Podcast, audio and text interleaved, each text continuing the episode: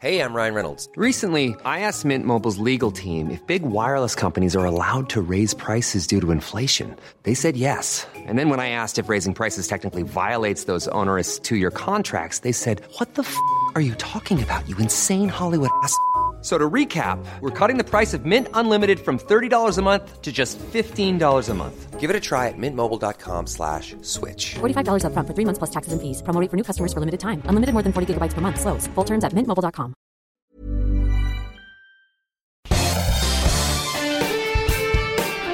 Esto es Me lo dijo Adela con Adela Micha por Heraldo Radio.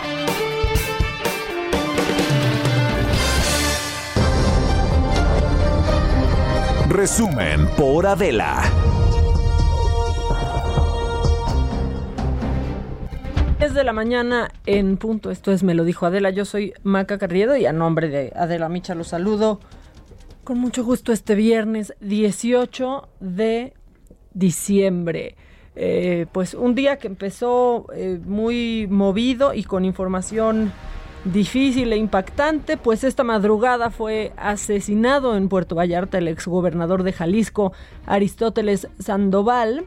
Eh, fue pues ultimado por la espalda a la 1.40 de la madrugada en el baño de un restaurante. Esto lo informó en una conferencia de prensa esta mañana el gabinete de seguridad. Y con todo esto está Mayeli Mariscal, corresponsal y compañera del Heraldo en Jalisco. Buenos días, Mayeli, ¿cómo estás? Hola, ¿qué tal Maca? Muy buenos días, buenos días al auditorio. Pues con esta impactante noticia, el asesinato del exgobernador de Jalisco, Jorge Aristóteles Sandoval, en Puerto Vallarta, la madrugada de este viernes, cuando se encontraba en un bar ubicado eh, justo en el Boulevard Francisco Medina Asensio, esto en Puerto Vallarta, el bar Distrito 5 es en donde se encontraba. El exmandatario eh, llegó alrededor de las 10 de la noche a este bar y alrededor de la 1.40, de acuerdo con la versión oficial del fiscal Gerardo Octavio Solís Gómez, es cuando él se levanta al baño y eh, por la espalda es cuando eh, recibe balazos por parte de una persona. Se considera ya, así lo, lo confirmó el fiscal, que este fue un ataque eh, de la delincuencia organizada, no atribuye a ningún, o es decir, no dio un nombre específico, pero sí confirma Gerardo Octavio Solís que la forma en la que actuaron eh, fueron entre ocho y diez personas las que estuvieron ahí en el lugar y las que organizaron todo este ataque. Comentar que al momento que es eh, pues herido el exmandatario con sus escoltas tratan de sacarlo del bar para justamente trasladarlo a un hospital. Sin embargo, se da un tiroteo también en las afueras de este mismo bar en donde resulta un escolta herido y eh, pues lamentablemente debido a las heridas que ya eh, tenía el exmandatario pues pierde la vida. Eh, esta noticia fue confirmada alrededor de las 3 de la mañana a través de sus redes sociales por el actual mandatario Enrique Alfaro Ramírez y posteriormente el gabinete de seguridad pues dio a conocer a través de una rueda de prensa que lamentablemente eh, la escena del crimen fue manipulada. Los trabajadores de este bar limpiaron el lugar. Eso, Mayeli, es impresionante, ¿no? Así es, lavaron las manchas hemáticas. Incluso el video de circuito cerrado eh, se dice que también fue sustraído del lugar. Y bueno, el fiscal eh, da ahora o pide a la ciudadanía si es que alguien grabó algún video, si tiene algún conocimiento eh, sobre estos hechos, pues que incluso de manera anónima pueda compartirlos justamente para esclarecer eh, el asesinato y pues diversos actores ya políticos sociales han, se han estado pronunciando obviamente las cúpulas empresariales también a nivel nacional Incluso la mañanera del día de hoy, el presidente Andrés Manuel López Obrador abrió justamente lamentando estos hechos y eh, pidiendo eh, o diciendo que se va a esclarecer este este certero asesinato del exgobernador, repito, Jorge Aristóteles Sandoval. Híjole, sí, de, no creerse esta esta información, ¿no? Limpiar la, escena del, del, crimen. Hay videos que han surgido, ¿no? Que desde afuera del, del lugar donde se escuchan los, los balazos. Así es, eh, los videos prácticamente eh, pues eh, registraron este momento en el cual se da eh, la posterior balacera, como te comento, cuando intentan los escoltas llevarlo a un hospital. Esto es, eh, pues los atacantes definitivamente querían impedir que el exgobernador llegara con vida al hospital. Eh, también se confirma que Jorge Aristóteles Sandoval contaba con alrededor de 15 elementos que estaban asignados para su seguridad, así como otros vehículos blindados que pues lamentablemente ya nos dimos cuenta que no fueron suficientes para resguardar la integridad del exmandatario. Sí, eso lo supimos también en la en la conferencia. Bueno, Mayeli, pues muchas gracias por la por la información y sin duda pues estamos pendientes de todo esto que aún está en desarrollo y seguramente eh, hablaremos más adelante, Mayeli. Claro que sí, estamos al pendiente. Gracias, que tengas buen día, cuídate. Igualmente, hasta luego.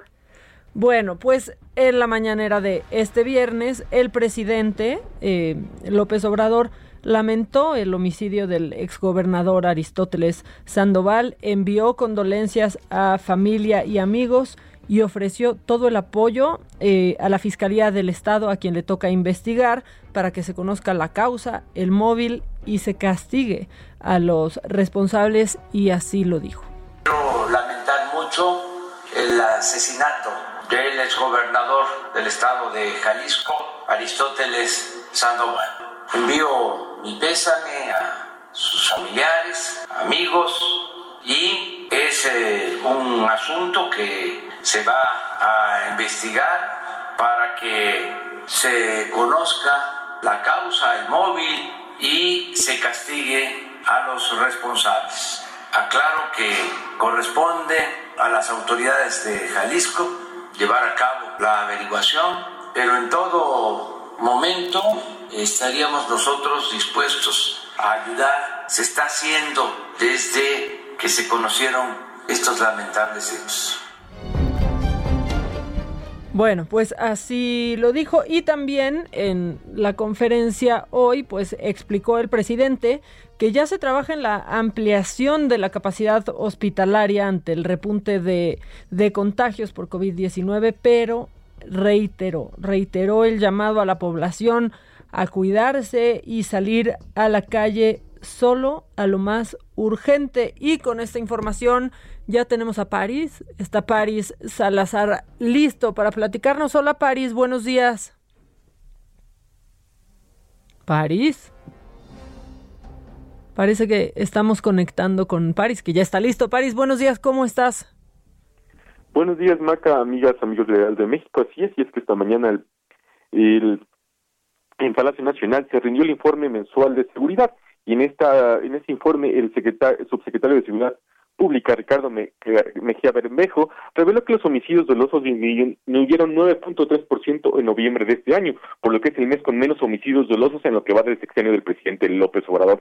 Dijo que pasaron de 2.945 homicidios dolosos en octubre a 2.670 homicidios en noviembre. En esta conferencia matutina, el subsecretario señaló que el 52% de los homicidios dolosos que se cometen en el país se registran en seis estados, en Guanajuato, Baja California, Estado de México, Chihuahua, Jalisco y Michoacán.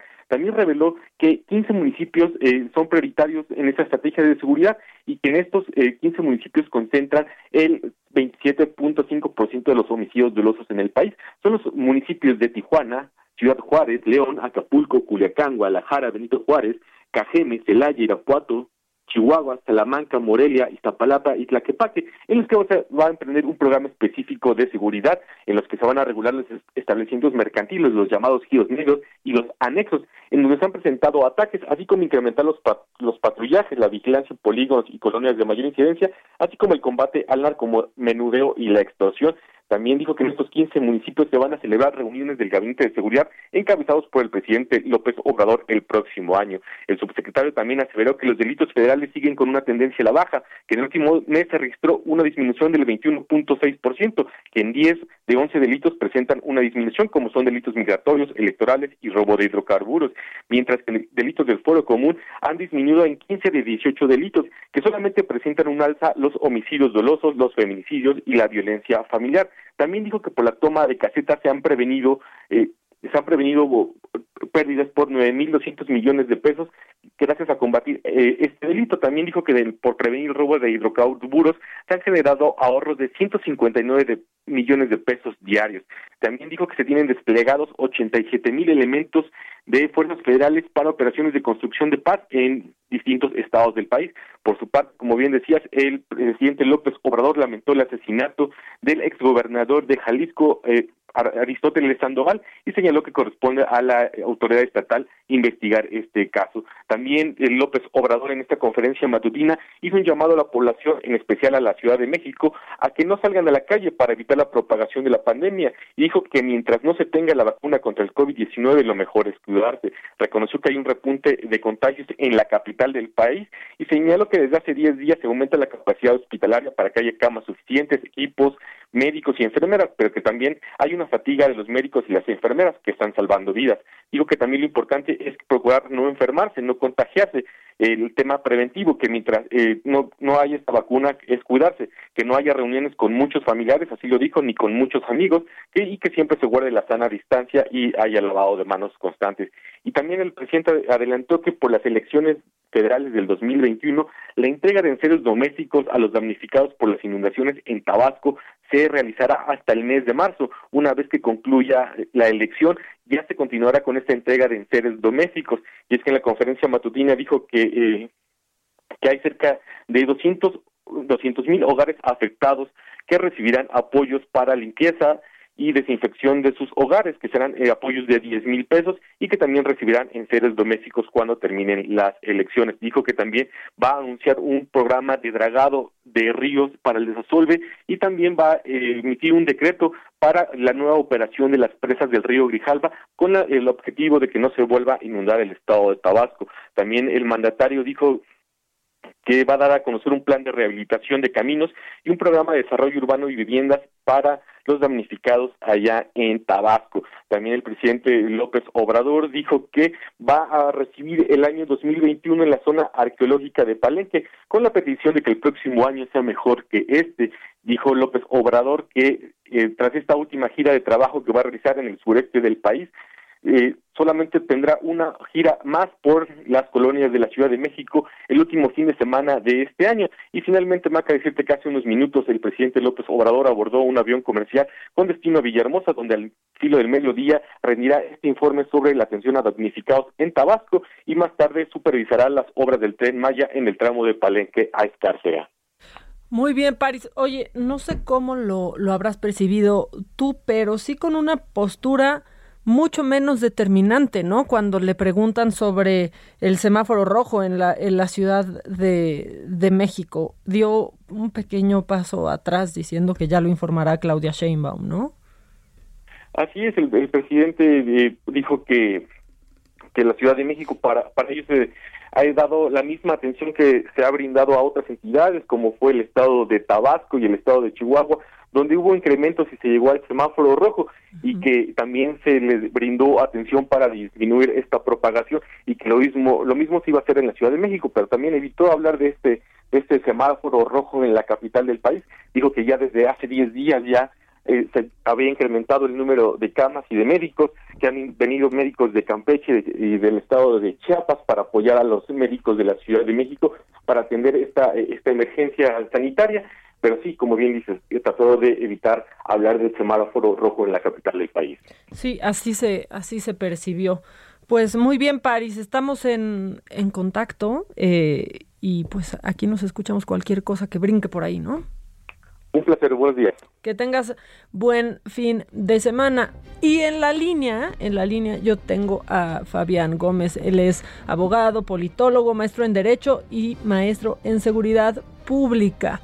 Eh, y con eso, bueno, pues quiero platicar con él. Platicamos, usted tal vez se acuerde, ustedes tal vez se acuerden, justo platicamos con él cuando sucedió el atentado a eh, Omar García Harfush y ahora queremos platicar con, con él de, de esto que, que nos hizo amanecer. La verdad es que, híjole, fue, fue muy difícil el despertar hoy. ¿Cómo estás? ¿Cómo, cómo, estás, Fabián? Hola, Maca, muy buenos días. Muy bien, gracias. Pues bien también, despertando con, con esto, ¿no? Que sucedió desde la madrugada. ¿Cómo lo, cómo lo lees tú? ¿Cuál es tu lectura sobre este atentado? Pues mira, Maca, terrible. Eh, eh, fíjate que resulta muy interesante el contraste que tú haces cuando eh, hablas del atentado a Omar García Harfuch y es la diferencia entre operar en casa y operar fuera de casa, porque cuando vimos el atentado de Omar García Harfuch vimos varios errores de los ejecutores del, del, atentado, como dejaron evidencia, como gente detenida, como todo. En el caso del exgobernador Aristóteles, el día de, bueno, el día de hoy ya, en la madrugada, pues vemos un, una ejecución muy limpia. Se limpió la evidencia. Eh, eh, ya la gente del restaurante misteriosamente borró absolutamente todo, los, los, los vestigios, toda la evidencia que debió haber eh, permanecido en el área por seguridad. Y cuando llega periciales de la Fiscalía del Estado, pues ya no hay nada. Prácticamente está el lugar limpio, lo cual te habla, Maca, de pues una muestra de poder. O sea, ahí, ahí se le tiene favor, se le tiene miedo al CAR de Jalisco Nueva Generación. Sí, que, que ya, bueno, pasó, no sé si recuerdas tú hace unos años en un restaurante en Puerto Vallarta también en La Leche. Claro, el, secuestro de los hijos del Chapo, ¿o cuál te refieres? Eh, exactamente, justo, justo el, secuestro de los hijos del Chapo. 2016, con la mano en la cintura llega el Mencho, bueno, no, no llega el Mencho directamente, llega gente del Mencho, habla que también estaba ahí un hijo, un sobrino suyo, llega a, a, secuestrar a los hijos de Joaquín era nada más y nada menos. Pero Maca, es muy importante que veas esto. En cinco meses, en cinco meses en Puerto Vallarta, tuvimos en julio el secuestro masivo de 20 turistas que estaban haciendo una ruta 4x4. Hace unos días, ni siquiera meses, hace unos días, el secuestro, bueno, más bien la privación de la libertad de Tomé, el, empresario, y lo ejecutan a los días siguientes. Y hoy matan al exgobernador Aristóteles, con todo y su escolta personal. Con, 15, 15 personas ocupadas de su seguridad. Eh, eh, eh, bueno, se, menciona 15, 15 personas, es el estado de fuerza permanente, no significa que 15 personas estén con él todo el tiempo. Significa que son 15 personas asignadas a su seguridad que son distribuidas conforme a turnos y como lo requiere el servicio. Puede ser que estén 5 con él y luego lo relevan 5 y luego lo relevan 5. Y, y bueno, pues súper estudiado, ¿no? el momento justo en el que él se iba a encontrar solo en el, en el baño pues es la logística que le permite a, este grupo operar. O sea, prácticamente tú te das cuenta, no pasa absolutamente nada sin que el poder de facto, el poder de facto es el que manda en el Estado de Jalisco y, muchas partes del país. Entonces, pues es, la, garantía que te permite ser el poderoso y operar, entonces darte cuenta a qué hora llega, a qué hora sale un gobernador y, poder ejecutarlo sin la, con la mano en la cintura, ¿no?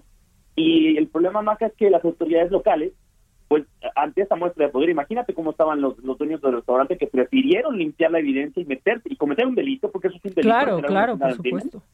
Prefirieron cometer un delito que meterse en problemas con la gente del cárcel de Jalisco. Imagínate cómo está el favor. Ahora imagina las autoridades eh, mal pagadas, las autoridades vinculadas, las, las, autoridades que viven ahí donde tienen que hacer el trabajo investigando este asunto. Es imposible, es urgente que la Fiscalía General de la República traiga el asunto y que el gobierno federal tome riendas, porque eh, por cuestiones evidentes, las autoridades locales no pueden hacerlo. No es correcto. ¿Cómo viste tú el informe del, del fiscal?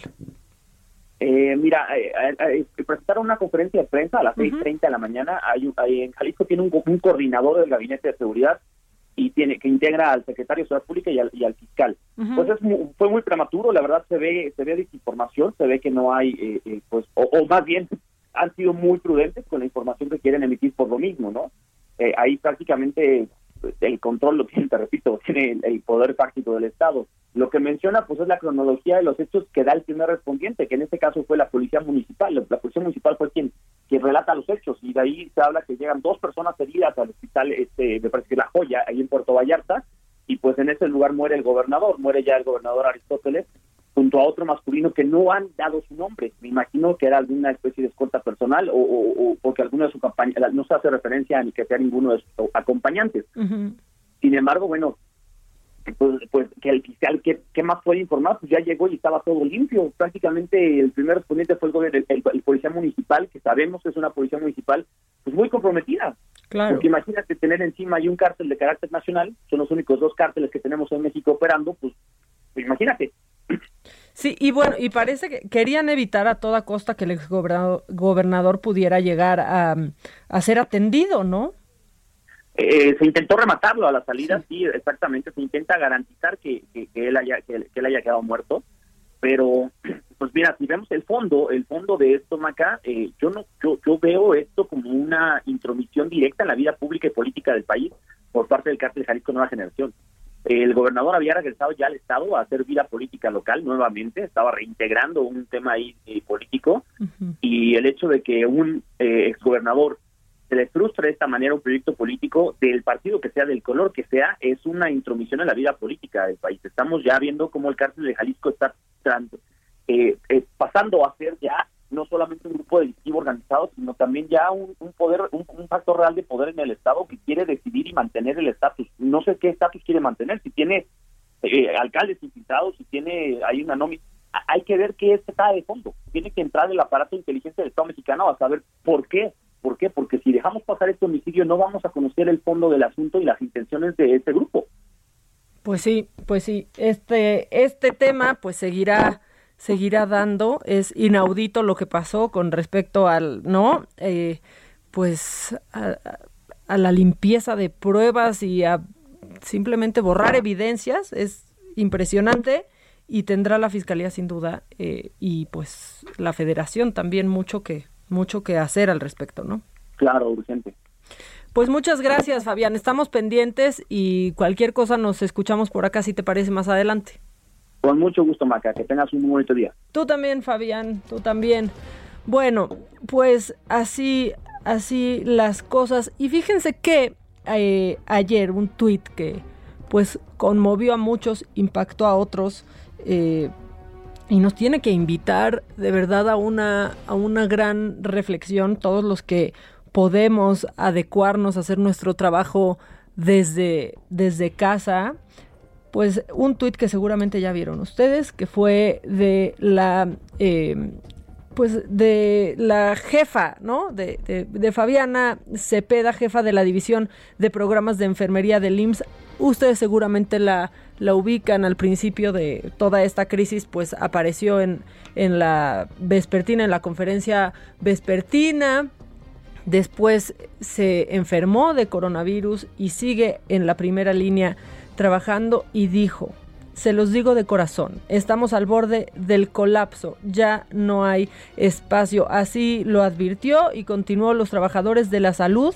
También estamos agotados, pero es nuestro deber seguirlos, seguir cuidándolos. Estamos entregando nuestro máximo esfuerzo. Así fue su mensaje a través de, de Twitter, estas caras que a raíz de, de esta crisis sanitaria han nacido en México y la jefa Fabiana, la verdad es que ha sido una voz importante y la verdad es que invitarlos a, hacerle caso, a que reflexionemos y a que muchos de nosotros estemos conscientes de lo afortunados que somos de poder seguir trabajando desde casa y los que solo tenemos que salir para trabajar, solo hagamos eso solo hagamos eso. De verdad, estamos en un escenario súper, pero súper complicado. Y es que México registra ya 1.289.298 casos de COVID-19 y 116.487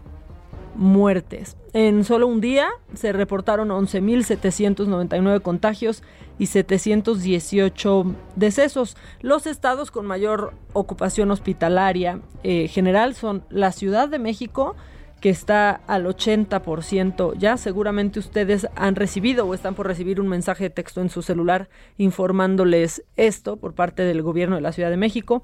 Está también el Estado de México con el 75% y en la conferencia nocturna, pues personal del sector salud reiteró el llamado a la población a quedarse en casa, a no reunirse, a evitar fiestas y posadas y por supuesto a usar cubrebocas. Y eh, pues también en, en, esto, y ya se los conté, pues el gobierno de la Ciudad de México, en coordinación con las empresas de telefonía celular, nos ha vuelto a alertar, aunque, aunque nos decían ayer en el mensaje que recibimos que estábamos en el 78% de ocupación, estamos ya en el 80%. Se espera hoy un mensaje en conjunto eh, por parte de la jefa de gobierno, el gobernador del Estado de México y el subsecretario de Salud López Gatel. Estamos pendientes, esto eh, pues seguramente será un aviso importante, habrá nuevas restricciones, pero aquí se los vamos a informar. Vamos a ir un corte porque no quiero que me lleve la guillotina y seguimos con más. Esto es Me lo dijo Adela, son las 10.24 con 40 segundos y yo regreso después de este corte.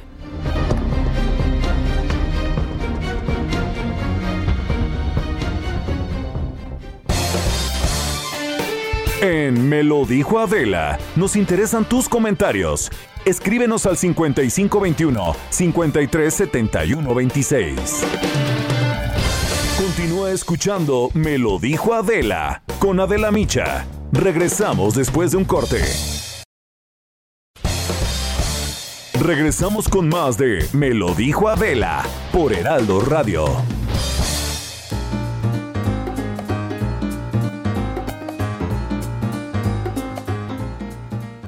Muchísimas gracias a este espacio de Me lo dijo Adela. Vamos a hablar justo en este momento, a esta hora de la mañana, de qué creen, de un tratamiento capilar. Qué bueno, yo creo que a todos nos interesa mucho parar oreja porque se trata de nuestro cabello, pausa. Y es súper importante, Moni, nuestro cabello, tener un pelazo como el tuyo tan hermoso, porque muchas personas pues, sufrimos, ¿no? De que se nos cae el cabello y decimos, ¿qué hacemos? Lo cepillas, en el cepillo hay una bola de cabello, en el, en la almohada, en todos lados. Y luego muchas veces decimos, la alopecia es solo de hombres y no, también es de mujeres. Muchas mujeres, sí. Pero yo les traigo la solución. Ay, qué padre. La solución, porque llegó a México el más increíble tratamiento capilar y que le va a garantizar por lo menos 1.700 cabellos nuevos en un solo tratamiento. Este tratamiento tan maravilloso, además limpia el folículo y hace que el cabello también empiece a crecer nuevamente y más fuerte. Entonces tu cabello va a estar mejor más fuerte y más bonito. Si marcas en este momento al 800 230 mil 800 230 mil te lo puedes llevar totalmente gratis, solo vas a pagar los gastos de manejo y envío. Así que marquen en este momento al 800 230 mil o visite granfin.mx porque solamente paga gastos de manejo y envío, se va gratis. Este tratamiento ganador cuesta dos mil pesos, pero hoy regalado. Wow. Regalado y sabemos también que el 76% de las personas pues, que tienen alopecia mantiene vivas las raíces y pues no tiene tapado el folículo, pero todo se puede solucionar con este maravilloso tratamiento capilar que le garantiza por lo menos 1700 cabellos nuevos y Mm. además del cabello nuevo también te garantiza pues más seguridad, que te sientas súper claro, feliz, mucha personalidad. Claro que si marquen en este momento al 800 230 mil para tener un pelazo ganador, mi Moni. Claro, y además crece más rápido si está limpio el folículo Así y es. si estamos ayudando a nuestro cabello a que esté limpio, ¿no, Pau? Hay que tener en Navidad y Año Nuevo Sí. un pelazo. Pues vamos a marcar en este momento, amigos. Muchísimas gracias, Pau. Gracias a ti, Moni. Regresamos. En Me lo dijo Adela, nos interesan tus comentarios. Escríbenos al 5521 537126.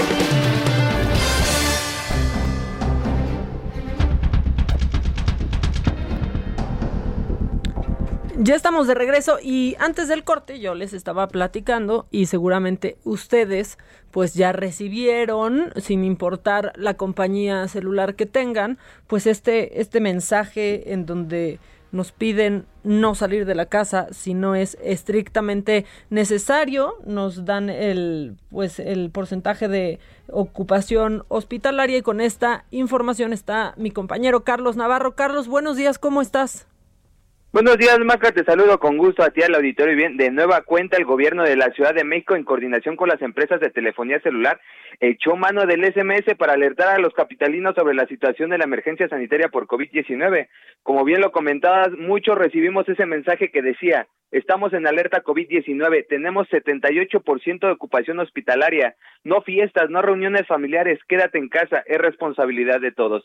Y es que de acuerdo con el último reporte técnico, había 4.843 internados a causa del nuevo coronavirus, de los cuales 1.147 estaban intubados. Esta es la ocupación hospitalaria más alta que se ha registrado en estos casi 10 meses de la emergencia sanitaria por COVID-19. Y en ese sentido, comentarte que uno de los indicadores y que muestran el pulso del flujo de la gente es el metro. Y es que a pesar de que la Ciudad de México vive un panorama más complicado que en mayo, se ve mayor número de personas en el metro.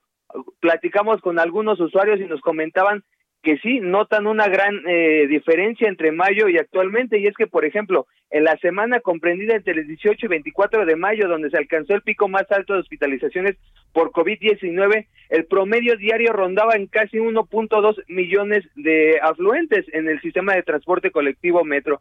Sin embargo, a pesar de que hay más hospitalizaciones en esta época, en las últimas semanas se registró el doble, se duplicó la afluencia, 2.6 millones de personas, principalmente en la línea 1, en la línea 2, en la línea 3 del metro, incluso en la línea 7 que corre de Barranca del Muerto a El Rosario, entonces la gente ya está saliendo más, las medidas no se están contemplando, es obligatorio el cubrebocas en el metro, sin embargo, no todos están cumpliendo, entonces esta situación se está complicando, Maca, incluso en unos momentos la jefa de gobierno de la Ciudad de México, el gobernador del Estado de México y el subsecretario López Gatel van a dar conferencia de prensa, es un anuncio muy importante en esta emergencia sanitaria, en ningún momento habían salido esos tres personajes que son los las principales referentes en la zona metropolitana del Valle de México en la emergencia sanitaria, a ver qué nos cuentan, Maca. Sí, y sabes que muy impresionante, Carlos, que este, este mensaje de texto que muchos recibimos, pues al poco tiempo es ya viejo, ¿no? Porque este porcentaje va en aumento de manera rapidísima. Exacto, va subiendo las hospitalizaciones.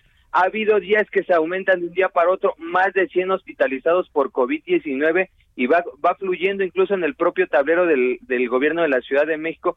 Cambia constantemente, ahorita ya podemos alcanzar casi el 80% de hospitalización, fue el más alto que se alcanzó en mayo y ahora se supone que van a ampliar la capacidad hospitalaria, van a integrarse el ISTE, van a integrarse la SEDENA, entre otras dependencias, para ver de qué manera logran contener y evitar un colapso del sistema hospitalario, Maca.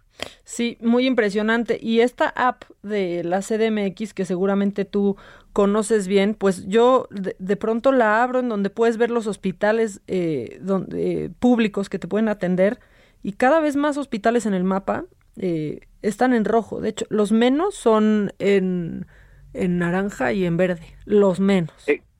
Eh, exacto. Ahora, el común denominador es que notas más en rojo y son muy pocos los que puedas encontrar en verde, incluso son, son muy pocos de más de todos estos hospitales de la zona metropolitana del Valle de México. Antes era muy difícil encontrar el rojo cuando la Ciudad de México iba con una tendencia a la baja y ahora con este aumento ya es complicado, incluso la misma gente tiene que pasar hasta cinco horas en encontrar un espacio para su familiar que al parecer tiene COVID-19, esta, este indicador que muestra la hospitalización a veces está un poco desfasado y eso se le complica a las mismas personas que acuden a él para ver dónde pueden encontrar un espacio. Sí, la importancia de tener totalmente actualizado esto porque ahí viene un peregrinar que, que pues es la diferencia entre vivir o morir.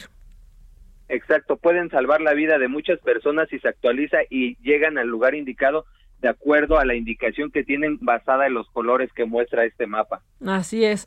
Bueno, Carlos, pues estamos estamos pendientes, sobre todo pendientes pues de esta conferencia que ya se anunció, eh, inédita, ¿no? No no habían no la habían hecho eh, estos tres personajes juntos, el gobernador del Estado de México, el subsecretario de Salud Hugo López Gatel y la jefa de gobierno Claudia Sheinbaum. Así es, estaremos pendientes, como tú bien lo comentas, es inédita, nunca, nunca se había registrado una conferencia de prensa de este nivel, en unos momentos será las once y media que inicie con la presencia del gobernador del Mazo, la jefa de gobierno, del subsecretario. Es la primera vez que los tres van a estar juntos en una misma conferencia de prensa. Sí, y es que, bueno, en el Estado de México ya desde la semana pasada, bueno, desde, a partir de esta semana hubieron nuevas, eh, ¿no? Nuevos horarios en negocios no esenciales y otros ajustes. Y aquí, pues, fue en ciertas colonias. Supongo que tendrán que ir de la mano para pues para controlar un poco un poco esto. Justamente es la zona metropolitana del Valle de México, son 59 municipios del Estado de México, las 16 alcaldías que pues al final confluyen muy fácil, el límite entre otras simplemente es una calle, podemos ir a Iztapalapa y nada más es una calle entre Nezahualcóyotl y Iztapalapa, y deben ir de manera coordinada para atender esta situación. Incluso el 30% de los hospitalizados en la Ciudad de México son de origen mexiquense. Eh, tres de cada diez hospitalizados vienen del Estado de México a la Ciudad de México a ser atendidos en esta situación. Carlos, pues estamos, estamos pendientes de, de esto y cualquier información te escuchamos de nuevo por acá, ¿te parece? Claro que sí, Maca, estamos pendientes y les aviso cualquier cosa. Muchas gracias, muchas gracias. Y en información, pues también relacionada a esta pandemia, en las primeras horas de este viernes llegaron, llegaron más médicos cubanos al hangar de la Fuerza Aérea Mexicana, esto como pues eh, brigada de, de apoyo, son 500 médicos que pertenecen al contingente internacional especializado en situaciones de desastres y graves epidemias Henry Reeve.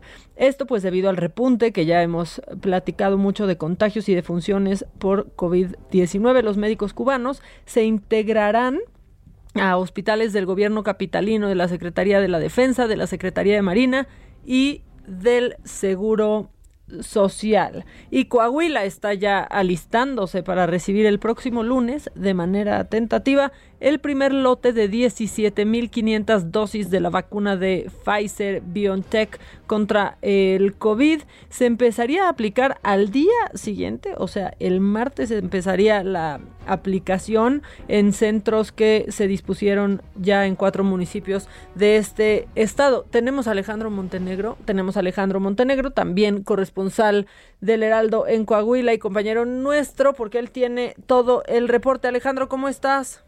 ¿Qué tal, Maca? ¿Cómo estás? Muy buenos días. Te saludo pues con mucho gusto desde Coahuila, donde, bueno, pues como bien comentas, ya eh, se están ultimando los detalles para recibir la, la este primer lote de vacunas eh, contra el COVID-19. Ayer, eh, bueno, pues ya se instalaron los módulos que se dispusieron en, en cuatro centros o instalaciones militares de los municipios de Saltillo, Piedras Negras, Monclova y Torreón y bueno, pues ayer también ya se dio la capacitación a todas las personas que van a intervenir en este proceso para la aplicación de la vacuna.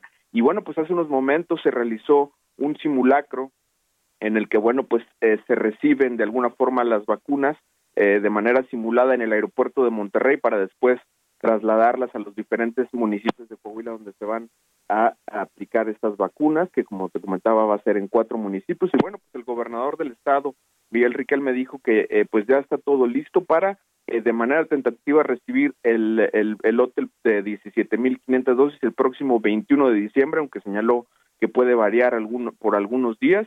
Y dijo que a partir de que se reciba, al siguiente día van a empezar ya a aplicarse, van a ser 875 dosis diarias las que se van a aplicar y bueno, pues espera que durante que lo que resta del mes de diciembre y durante todo el mes de enero se apliquen estas vacunas que tienen que ser en dos dosis para que tengan eh, la efectividad del 95% que, que, se, que se dice que tienen.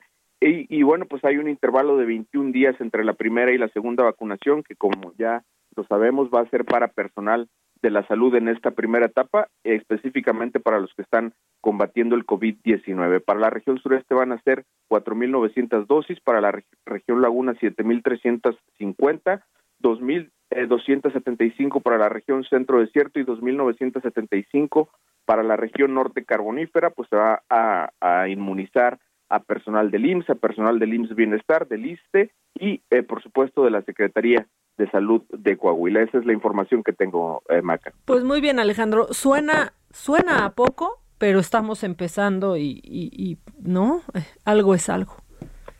Así es, bueno, pues esto es apenas la primera etapa y ya posteriormente, bueno, pues eh, se hablaba, eh, la Alianza Federalista tenía, bueno, pues esta intención de, de querer comprar las vacunas, ya les dijeron que no, eh, sin embargo, bueno, pues el gobernador también asegura que tal vez el próximo año, ya que se empieza a regularizar un poco el tema de la distribución de la vacuna y que haya eh, eh, pues en mayor cantidad, pues existe la posibilidad de que le dejen a los estados comprar, sin embargo por el momento no, esa no va a ser una opción y bueno, pues de esta manera es como va a empezar en, en este estado, Maca. Muchas gracias Alejandro, estamos pendientes para pues la semana que entra que nos vayas contando cómo empieza esta jornada de vacunación.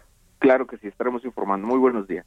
Igual para ti. Bueno, y pues sí, pues sí, viene una temporada vacacional que debería ser solo quédate en casa. Caminos y Puentes Federales ya inició, arrancó hoy el operativo invierno 2020 que va a estar vigente hasta el martes 5 de enero. En la red de autopistas que administra Capufe, bueno, pues recomiendan quedarse en casa, realizar tan solo viajes eh, esenciales y se espera una notable disminución de aforo vehicular por las restricciones sanitarias que vienen, eh, que, que se viven en el país. Digo, esto lo esperábamos también, pero se acuerdan de mayo, junio, los embotellamientos en la México Cuernavaca, ¿verdad? Eh, esto es lo que se espera. Más de 3.500 personas entre operativos y médicos y paramédicos trabajarán eh, pues en estrecha coordinación con la Policía Federal, con Los Ángeles Verdes, con policías locales, estatales y protección civil, todos ellos pues para cuidar a quienes usen las autopistas federales y seguramente ya lo vieron en redes sociales y a muchos usuarios levantando la voz y quejándose, pero sí, Interjet ya canceló absolutamente todos, todos sus vuelos para lo que resta del año. No hay un vuelo más de Interjet en este 2020 y la información la tiene Everardo Martínez, mi compañero del Heraldo. Everardo, hijo, Everardo y el Heraldo se, se lengua la traba. Everardo, ¿cómo estás? Buenos días. Buenos días, Maca. Sí, así es como mencionas este pues es un problema lo de la aerolínea actualmente eh, primero este pues déjame contarte que Interjet ya cumplió hoy una semana de no operar vuelos comerciales y además se ha podido confirmar con algunos colaboradores que tampoco habrá vuelos en todo lo que resta del año primeramente déjame decir que ante esta noticia pues hemos buscado a la empresa para que nos ofrezca una postura institucional pero hasta el momento no ha habido respuesta marca el tema es que la institución eh, que la situación de la aerolínea ha empeorado con la pandemia y ahora no tiene liquidez para pagar la turbocina que utilizan sus aviones. Eh, a esto hay que decir que la empresa se ha reducido severamente si consideramos que al cierre de 2019 Maca volaba 69 aviones y hasta las primeras semanas de diciembre solo tenía en operación cuatro de origen ruso. La, los problemas de la empresa ahora parecen evidentes, Maca, pero no tienen origen realmente en la pandemia, pues ya antes se conocían los adeudos con el aeropuerto capitalino, con NASA, que es el proveedor de la turbocina, y otros como el SAT. Eh, los trabajadores también eh, nos confiaron que, eh, bueno, y esto todo, obviamente con, con la condicionante de anonimato, por la gravedad del asunto, pues que la empresa ya debe algunos seis quincenas las prestaciones y temen que no habrá aguinaldo. Finalmente, déjame dedicar que eh, hasta ayer en la noche el portal de internet todavía vendía boletos, Maca, para estos días. Eh, de hecho, la, la, la venta de boletos eran en la ruta Cancún-Ciudad de México y eran para el 22 al 31 de diciembre, lo que muchos clientes pues ya no creen, pues también se está preparando una demanda colectiva de defraudados por la empresa, ya de propiedad de Alejandro del Valle y que esta llegó a, esta situación bajo la administración de Miguel Alemán. Eh, esta demanda, esta queja colectiva, Maca, es orquestada por la Profeco, como sabes, emitió una alerta. Pues hasta ahorita esa es toda la información que tenemos, Maca no ha respondido a la empresa y pues los vuelos están detenidos. Híjole, sí, de reembolsos ni hablamos. Lo que sí es que, híjole, ya comprar un boleto de Interjet en estos en estas últimas semanas, pues ya ya sí es que vives debajo de una piedra, Everardo, la verdad, ¿no? Sí, ya muy difícil para, para los clientes. De hecho, también las agencias de viajes, desde hace tres meses, Maca, nos contaron recientemente que eh, de hace tres meses recomiendan eh, a sus a sus clientes pues no no utilizar a la aerolínea por por los problemas que pues están observando entonces pues ya ya prácticamente es conocido que Internet ahorita no está operando y no sabemos qué va a pasar en 2021 pues muchas gracias por la información Everardo estamos en contacto Muchas gracias, Maca, y saludos al auditorio. Que estés muy bien. Oigan, y bueno, esta semana hemos hablado mucho, yo les platicaba aquí de pues esta licencia digital, ¿no? Que, que, que por cierto no se puede sacar, está imposible, no, no funciona, no funciona eso, pero en la línea tengo a Valentina Delgado y ella es directora de seguridad vial de la CEMOVI. ¿Cómo estás, Valentina? Buenos días. Hola Maca, buenos días, ¿cómo estás? Pues, pues todo bien. Oye, cuéntame, cuéntame sobre los tipos de licencias para el 2021 que han enfrentado un gran reto, ¿no? Este, este año para la emisión de estos plásticos y que supongo que aparte no la están teniendo fácil ahorita con el anuncio de esta licencia digital que aparte no se puede descargar. Eh, mira, Maca, pues sí, la verdad es que con toda eh, la suspensión de términos, ¿no? Que el inicio se dio pues a principio de la pandemia, cuando tuvimos que cerrar eh, módulos y ventanillas, ¿no? de los trámites que hacemos en la Secretaría de Movilidad, eh, sí se, eh, se, ha complicado atender a, la, ciudadanía y ahora otra vez que estamos en suspensión de términos y bueno, creemos que esta nueva licencia digital, que es la licencia que es ahorita específicamente para la licencia tipo A, eh, nos va a empezar a ayudar a que podamos facilitar y hacer mucho más amigable a todos los ciudadanos la tramitología relacionada a las licencias.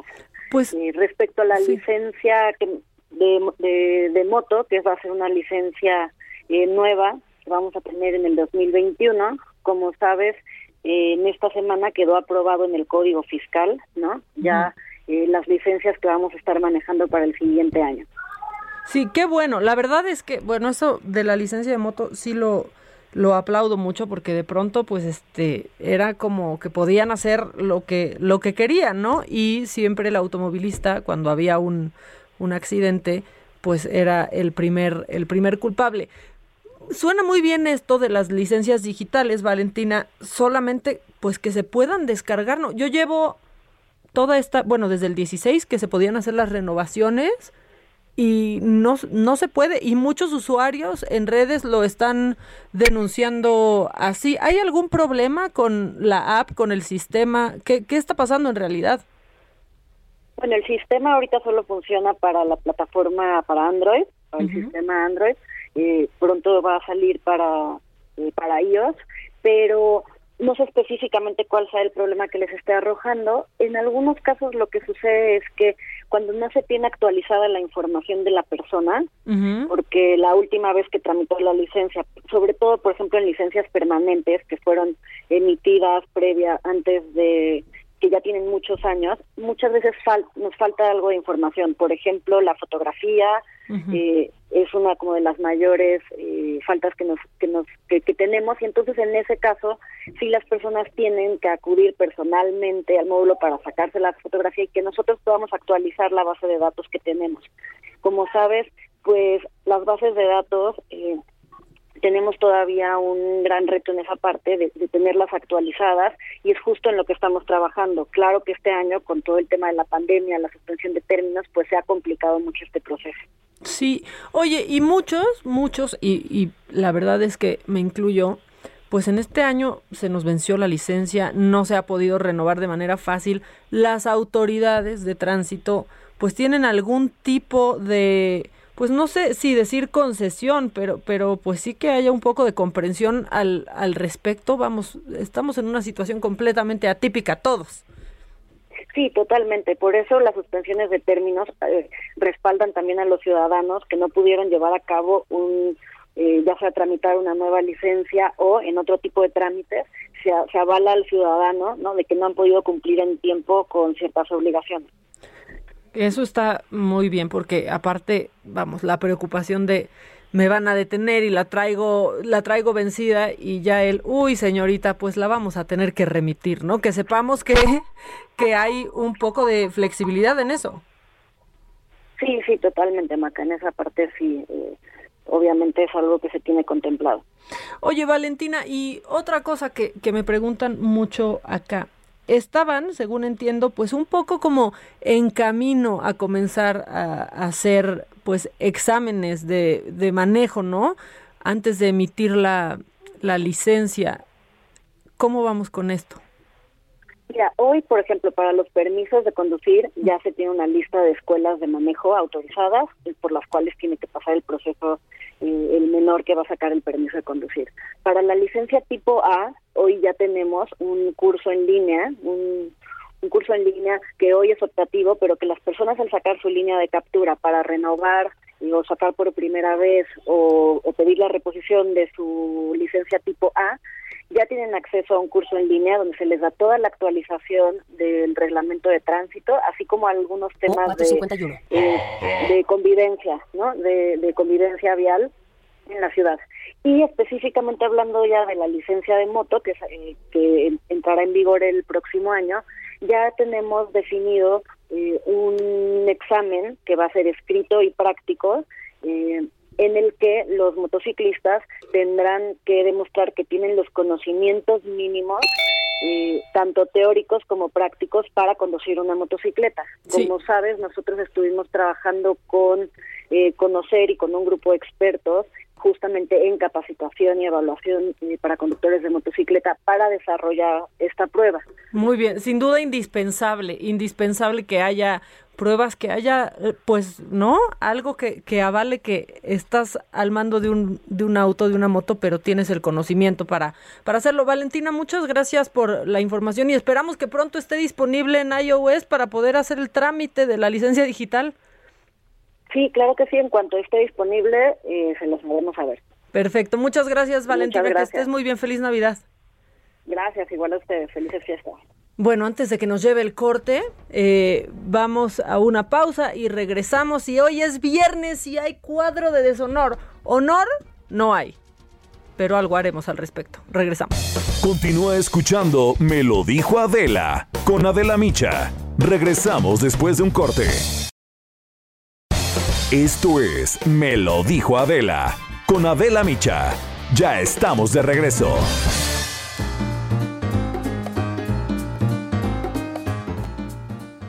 Tal amigos? Qué gusto saludarlos. Estamos aquí en el Heraldo Radio y vamos a platicar en este espacio sobre el factor de transferencia. Aris Chávez ya está lista con nosotros para hablarnos al respecto. Ha habido muchas personas que nos preguntan sobre estas bondades. Aris, ¿qué tal? Pues me da mucho gusto siempre venir a saludarlos y traer buenas noticias.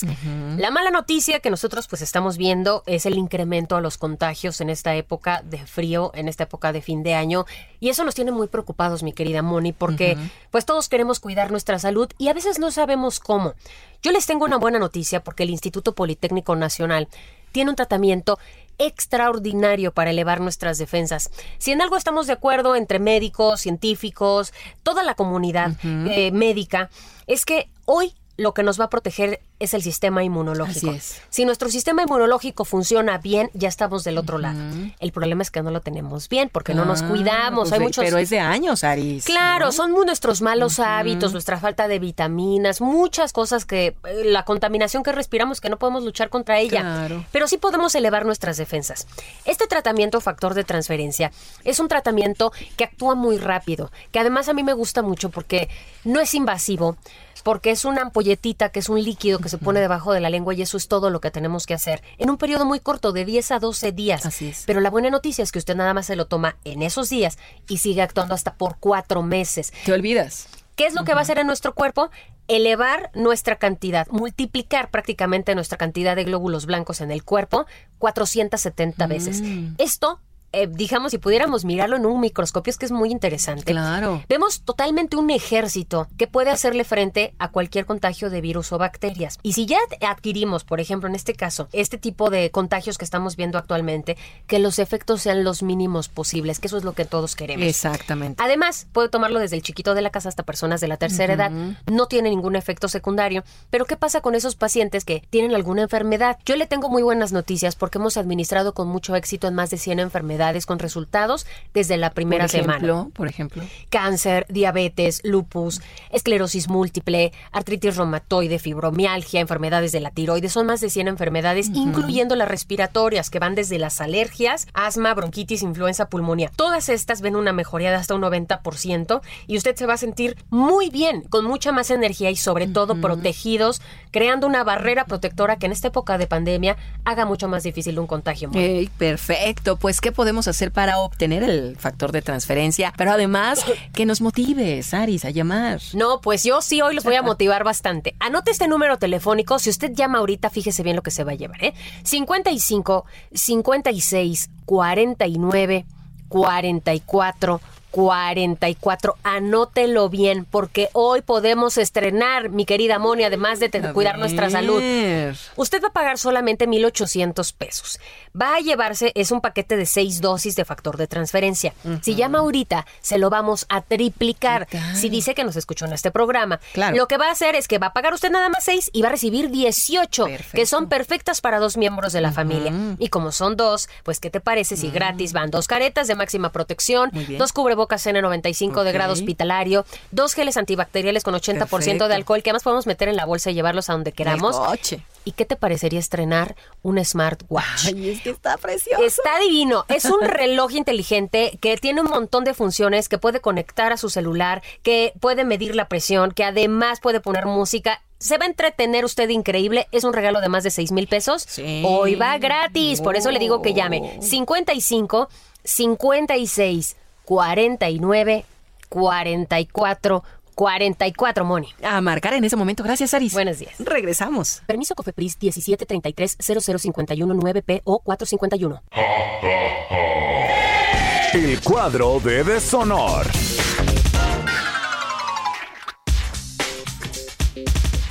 ¿Qué pasó? ¿Qué pasó? ¿Qué pensaron? ¿Que no íbamos a regresar nunca? Ya, ya estamos aquí, ya estamos de regreso.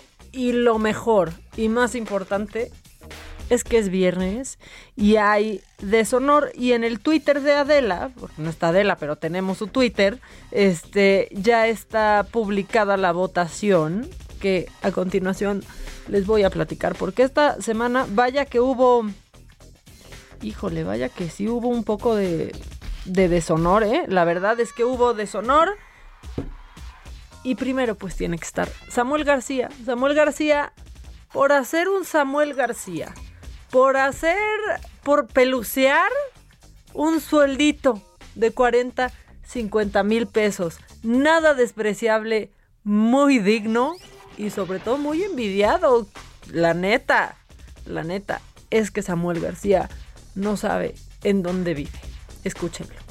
Yo me he topado gente muy valiosa que viven con un sueldito de 40, 50 y son felices. Tienen para su familia, para su, para las colegiaturas. Ah, bueno. Entonces no sabe, no sabe ni qué, ¿no? Y lo peor, lo peor, porque, o sea, sí está, sí está en el deshonor por esto, pero lo peor es que después se hace, como dicen, la víctima. Échalo, Kike. No nos hagamos patos. Ni un clip de 10 segundos de una entrevista de hace año y medio se hace viral de repente, de la nada. Y mucho menos en época navideña que la gente está desconectada. Aquí hay detrás granjas de bots de Morena. Las tenemos detectadas. Y ahora quieren hacer ver que un videíto de golf de cuando tenía 15 años o de un supuesto sueldito, como si yo me refiriera que ganar 40 mil pesos es poco, es mentira y está sacado de contexto. Ese video donde yo hablo de la política, de que no generalicen, de que si hay políticos valiosos que no ocupan aguinaldos de 500 mil pesos o que no ocupan robar los grandes millones que hoy Morena roba, que sí pueden vivir dignamente con un sueldo de 40 mil pesos. A eso me refería. Desgraciadamente empezó la guerra sucia. Vamos tan fuertes que vamos a mandar a Morena al último lugar que andan con todo. Están tan fuertes. Esa es otra muestra de Samuel García. Pues esto nos deja claro que no sabe en dónde vive. No tiene absolutamente idea. O tal vez él ve las encuestas de abajo para arriba y como se ve él en primer lugar ahí piensa que está ganando, pero no. La verdad es que no. Las encuestas pues sí marcan una clara, una clara, literal, una clara ventaja para Clara Luz que iría por Morena. Pero bueno, dice que, que son las granjas de bots y quizás sí, quizás sí son las granjas de bots en su cerebro. Porque absolutamente todas las crisis que ha tenido eh, este, este joven, ay ya, un día eres joven y al otro día dices este joven, ¿verdad? Bueno, pero que ha tenido Samuel García, todas han salido de su boca. Ahí viven los bots de Morena, Samuel. ¿Te hackearon el cerebro? ¿Qué está pasando? Y cuando no es él, y cuando no, no se muestra machista, se muestra insensible y fuera de la realidad, pues es su esposa. Fosfo, fosfo.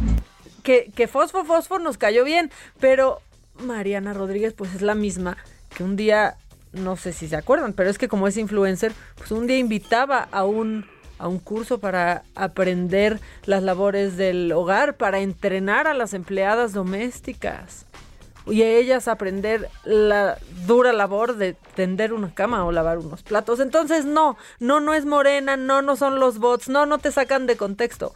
O sí, pero todo eso lo haces tú y si no lo haces tú, lo hace tu esposa. Bueno, él está por eso en el deshonor y también está, híjole, este diputado de Morena, Nazario Norberto Sánchez, que con voz aguardientosa, en plena sesión, pues agarró la fiesta, agarró la fiesta y se une al club de Valentina Batres, al club de Malumicher y así, así estaba sesionando por Zoom. Escúchenlo. Sí, gracias, presidenta. El artículo. Ya valió madre, ya no. Ya no, ya no, ya no, ya no. Ya no, ya no, ya no. Ya valió madre. Nazario Norberto, ¿puede usted cerrar su micrófono? Fue, ya, ya, ya, ya. Diputado Nazario Norberto, ¿puede usted cerrar su micrófono? Gracias. Nazario Norberto en contra. Ya puede continuar, diputado Federico Doring. Si después de ver la atención que brinda la Asamblea al debate, retomaré el tema del artículo 23. Sí, y en algo sí tiene razón Nazario Norberto. Ya valió madres, ya valió madres usted para nosotros. O sea, comprometidísimo. Ya, en serio, cuando estén trabajando, sí trabajen. Es que parece de risa. O sea, si han escuchado que no se puede chiflar y comer pinole a la vez. No puedes estar trabajando y agarrando la fiesta al mismo tiempo. Y menos si eres un diputado, y menos si estás en Zoom, y menos si no sabes ni siquiera ponerle mute al micrófono, porque ya hasta para eso hay que ser más, pues más inteligente. Bueno, y también en el deshonor, la verdad es que metí eh, pues solo la declaración de la jefa de gobierno, cuando ya, pues hasta ella le da risa el naranja y las varias tonalidades que le hemos encontrado en la Ciudad de México para, para la alerta. Decimos, llevamos 14 semanas en naranja pero no es el mismo naranja de hace 14 semanas que el naranja de ahora. Pues sí, ya le dio risa, pero la verdad es que hoy a nosotros no nos estamos, pues no nos estamos riendo. Y les recuerdo que estamos pues a la espera de esta conferencia que se anunció quedarán la jefa de gobierno, Claudia Sheinbaum, Hugo López Gatel y Alfredo del Mazo, gobernador del Estado de México. Pero bueno, mientras eso, ahí está, mientras eso sucede, ahí está el cuadro. Para mí, y es que hoy que no está de la, puedo pues tomarme la cierta licencia, ¿no? Pero para mí, híjole, para mí Samuel García. Samuel García, por lo menos que gane en algo aparte, ¿no? O sea, por lo menos que sea el más votado en algo, ¿no? Lo que sí es que ya sí lo van a votar. Lo van, lo van a votar, pero, pero con B de burro. Entiéndanlo como quieran, pero ¿no? Votamos con B de burro a Samuel García. ¿Cómo ven? ¿Cómo ven? Ustedes que nos escuchan en Monterrey, ¿qué opinan? Los escucho. Eh, los estoy leyendo también. Buenos días, preciosas maquitas. No sabe. Eh, este hombre no sabe lo que es vivir con el mínimo. Se pasa. Ignorante, mucha gente sobrevive así. Salud desde Hermosillo. Es viernes y el cuerpo lo sabe. Qué necedad. ¿Por qué no lo pone en rojo? Eran muchos mensajes en, en uno. Eh, Maca Bonita, todo está suspendido. Están cerradas las oficinas. Pues sí, en Sedubi queremos actualizar permisos y tesorería está cerrado. No me da pena en ignorar cómo hacer trámites en línea. Soy de la tercera edad. Bueno, no se preocupe, señora, aunque aunque sepamos hacer trámites en línea, no se puede. O sea, porque si el iOS no está, esta app no está disponible en iOS, bueno, este trámite, la app sí, yo ya la descargué, pero aún en un explorador, en una computadora, tratas de meter tus datos y no están. Y, pues mi licencia no tiene, no tengo ni la permanente, ni la saqué hace más de 10 años, la saqué hace 3. Entonces, señora, no se preocupe, estamos, estamos en esto. Y sí, muy importante, me preguntan que si la licencia permanente se puede se puede digitalizar en esta app, pues mire, no. no se puede. Esa es la, información. Pero, pero pues no se puede ninguna porque no sirve. Si ustedes ingresan el hashtag licencia digital en Twitter, por ejemplo, donde pueden monitorear esto, pues verán que muchos enfrentan este mismo, eh, este mismo problema. Saludos, Maca, soy Mari de Azcapotzalco. Esperemos que Claudia no se alinee a Gatel. Bueno, estamos a la espera de, ver y escucharlos y saber cuáles serán las nuevas medidas. Hola Maca, ¿qué día es la conferencia que mencionan? Es hoy, es hoy, es hoy. Eh, alrededor de las once y media estamos pensando que empezará y por supuesto aquí vamos a tener toda la información. Pero mientras esto sucede y mientras esto acontece, hay macabro. Ah, bueno, rápido, ¿eh? Cuadro de honor. Ah, echa el cuadro de honor porque se me está ocurriendo. El cuadro de honor.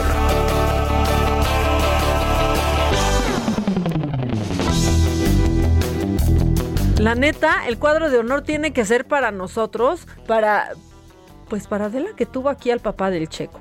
¿Se acuerdan? ¿Qué dijo el papá del Checo? El papá del Checo, pues básicamente adelantó que se iba a Red Bull para la siguiente temporada en la Fórmula 1, porque siempre podemos confiar en la imprudencia de los papás de decir las cosas cuando todavía no se pueden decir, y aquí nos lo dijo, eh, estaba por cerrar con Red Bull, hoy ya es oficial, el Checo Pérez tiene equipo, estará en la parrilla la siguiente temporada y lo hará ahora con Red Bull. Y en el cuadro de honor, híjole, y a ver si encontramos ahorita en YouTube, ahorita yo se las mando alguna narración del doctor Morales que falleció el día de, de ayer yo creo que no hay niños de los noventas que no hayamos crecido con las narraciones de la lucha libre mexicana del doctor Morales, con esta leyenda urbana que era increíble, que si el doctor Morales era el tinieblas o el tinieblas el doctor Morales. Eh, la verdad es que una gran voz, una gran voz de, de del doctor Morales, toda una época. Y pues sí, me pegó, 71 años tenía, murió a causa de una insuficiencia renal y yo lo quiero meter en el cuadro de honor porque crecí escuchando y viéndolo narrar la lucha libre. Ahora sí, dicho lo anterior, échense el macabrón.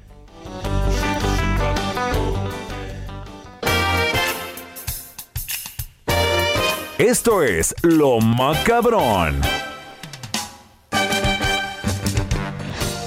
Bueno, si no es macabrón que, hace unos minutos se llevó a cabo un simulacro de la llegada de la vacuna anti-COVID eh, a México. Yo no sé qué más va a ser macabrón. O sea, hicieron un simulacro de cómo se transportaría la, vacuna y, y, pues están riendo un poco de, de esta actividad en redes sociales. Y sí está macabrón, sí está, sí está macabrón. Pero bueno, hemos platicado durante toda esta época de, de pandemia en, en este programa, pues Ustedes han escuchado que Adela y yo de pronto nos enganchamos con distintas series, series, perdón, recomendamos algunas otras, descubrimos plataforma en esta, en esta pandemia y pues como es fin de año empiezan a salir eh, distintos estudios de cómo nos hemos comportado y qué tipo de plataformas, qué tipo de, programas hemos consumido todos. Bueno, pues ahora hay un estudio que realizó Cantor Profiles, eh, que ha sido pues también llevado por Facebook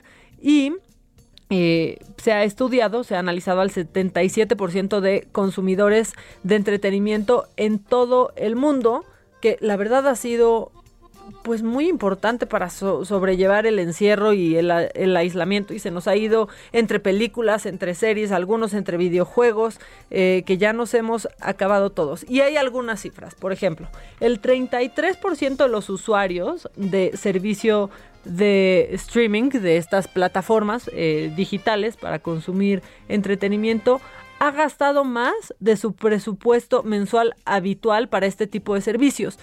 Eso es verdad. A mí me ha pasado en esta pandemia. Pues creo que yo solo tenía Netflix, ¿no? Y de pronto entonces pues te recomendaron una serie en HBO Go y entonces pues ahí le entras a HBO Go y entonces de pronto pues un programa sale en Amazon Prime y le entras al Amazon Prime y de pronto llega Disney Plus y le entras a Disney Plus y yo ya me yo estaba justamente haciendo cuentas el otro día y creo que ya pago más por plataformas digitales por separado que por el servicio de de televisión por cable, que la verdad, ahora yo no sé ustedes si quiero que me digan ahorita que les diga más de, de estos datos, pues lo tengo por no dejar, lo tengo porque eh, pues es la misma compañía que me da internet, así como tengo una línea telefónica de casa, ¿no? Que ya viene incluida, pues la tengo, si no, no la, no la tendría, pero bueno, esto ha aumentado el 33% de los usuarios, ha aumentado su presupuesto para esto. Eh, por el otro lado, también otra cosa que ha sucedido es que pues ante esta crisis muchos han tenido que dejar de, de, pagar estos, estos servicios porque pues no podemos nada más vivir en el mundo de Samuel García y decir que todos estamos pagando más por estos servicios. Y algo muy bonito que ha pasado y que yo conozco mucha gente que lo ha hecho, yo lo he hecho, compartir tu usuario de estos servicios digitales. Muchos de ellos pues ofrecen por un usuario puedes tenerlo hasta en tres o cuatro televisiones y puedes, pues a alguien que se le está pasando mal o no, no puede adquirir esto, pues puedes pasarle tu contraseña y tu usuario para que la neta lo use. Eso, eso yo he visto que está pasando mucho y debería de, pasar más. Bueno, en más datos sobre este estudio, 82% de los consumidores en todo el mundo vieron contenido relacionado con videojuegos, que ahí sí ya pues una se da cuenta que ya pasó una etapa, ¿verdad? Porque yo absolutamente, absolutamente no. Tres de cada cuatro consumidores que vieron una transmisión en línea de un concierto o una obra de teatro aseguran que el COVID-19 influyó en su decisión. Eso completamente cierto. Yo quiero que ustedes me digan si acabaron comprando algún concierto en línea, alguna obra de teatro. Yo la verdad es que es que sí, me hice como hasta ya esta costumbre de ver el viernes por la noche como de, ay, a ver ahora qué va a estar ofreciendo. Aquí surgieron plataformas nuevas como Ticketmaster Live, por ejemplo, este, y, pues Cinépolis también, ¿no? Con, ¿cómo se llama? Cineticket. Bueno, la aplicación de, de Cinépolis también eh, estuvo haciendo esto. Bueno, en más, en más números.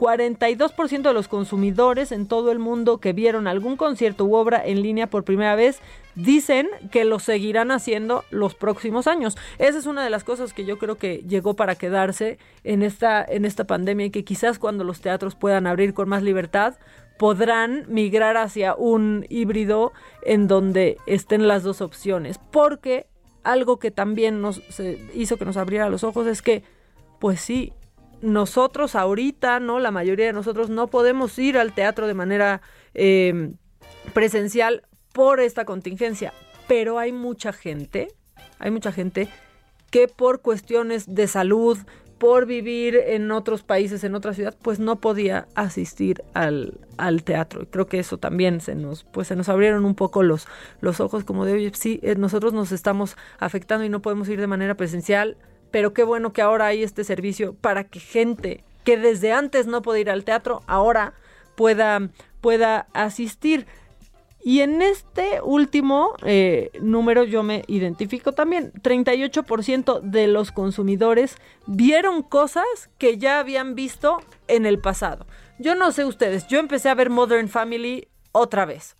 Y me volví a reír otra vez y necesitaba aligerármela de alguna manera. Entonces seguramente muchos de ustedes comenzaron a ver otra cosa. Las series que más se volvieron a ver son Modern Family, como ven, yo caí en todas, y Seinfeld, con Jerry Seinfeld. Esas son las series que se vieron, que se vieron más. En otros datos, aquí también, los eventos presenciales se cancelaron, pero pues, a ver, Sí, la realidad es que seguimos buscando, ¿no? Ese es el resumen, seguimos buscando el contacto social, aunque sea de manera digital. Ustedes seguramente estaban ahí platicando con amigos, oye, hoy va a hacer el streaming de esta obra, lo vas a ver, ¿no? O eh, también la Netflix Party, eh, que podías ver cosas al mismo tiempo a distancia con tus compañeros. Bueno, y según el estudio de contenido, consumo y cultura, 47% eh, de los consumidores en todo el mundo dicen que participan en comunidades relacionadas con el cine y la televisión y música. Eso porque aumentaron también los grupos de Facebook con respecto a este, a este tema. Y eh, pues se analizaron también no solo los medios digitales que nos han ayudado a sobrellevar esta pandemia, sino también las, las rutinas que se han creado completamente distintas durante este, este tiempo y fueron la repostería, las manualidades, la repostería a fuerza. ¿Conocen ustedes a alguien que empezó a hacer galletas o pasteles en esta pandemia y a venderlos? A fuerza. Yo conozco mínimo a dos. A fuerza. Eh, la jardinería, tengo amigas enamoradas de sus plantas ahora y que han querido ahí ponerse a, mm, sembrar cositas y, demás y que riegan ahora sí la plantita. Las manualidades. ¿No se acuerdan al principio de la pandemia que todos estaban haciéndose su cafecito con espuma, el café de algona? Que te dejaba idem, te dejaba, te dejaba idem, nada más con N. Pero, pero bueno, la verdad es que sí, para allá nos fuimos, para allá nos fuimos muchos. Tenemos más macabrón, pero lo que también tenemos es que ya viene el corte. Ya nos va a llevar la, la guillotina. Entonces, ¿por qué no pones nuestro teléfono, mi Quique? Y regresamos con más información. Estamos ya a la espera de la conferencia de prensa de la jefa de gobierno, del gobernador del Estado de México y del subsecretario de Salud. Regresamos.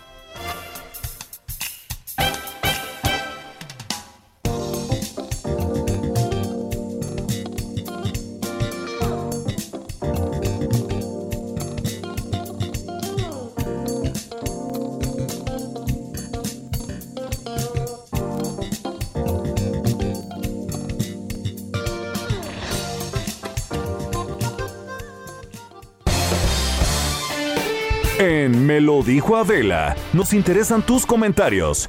Escríbenos al 5521 537126. Continúa escuchando Me lo dijo Adela con Adela Micha. Regresamos después de un corte. Regresamos con más de Me lo dijo Adela por Heraldo Radio.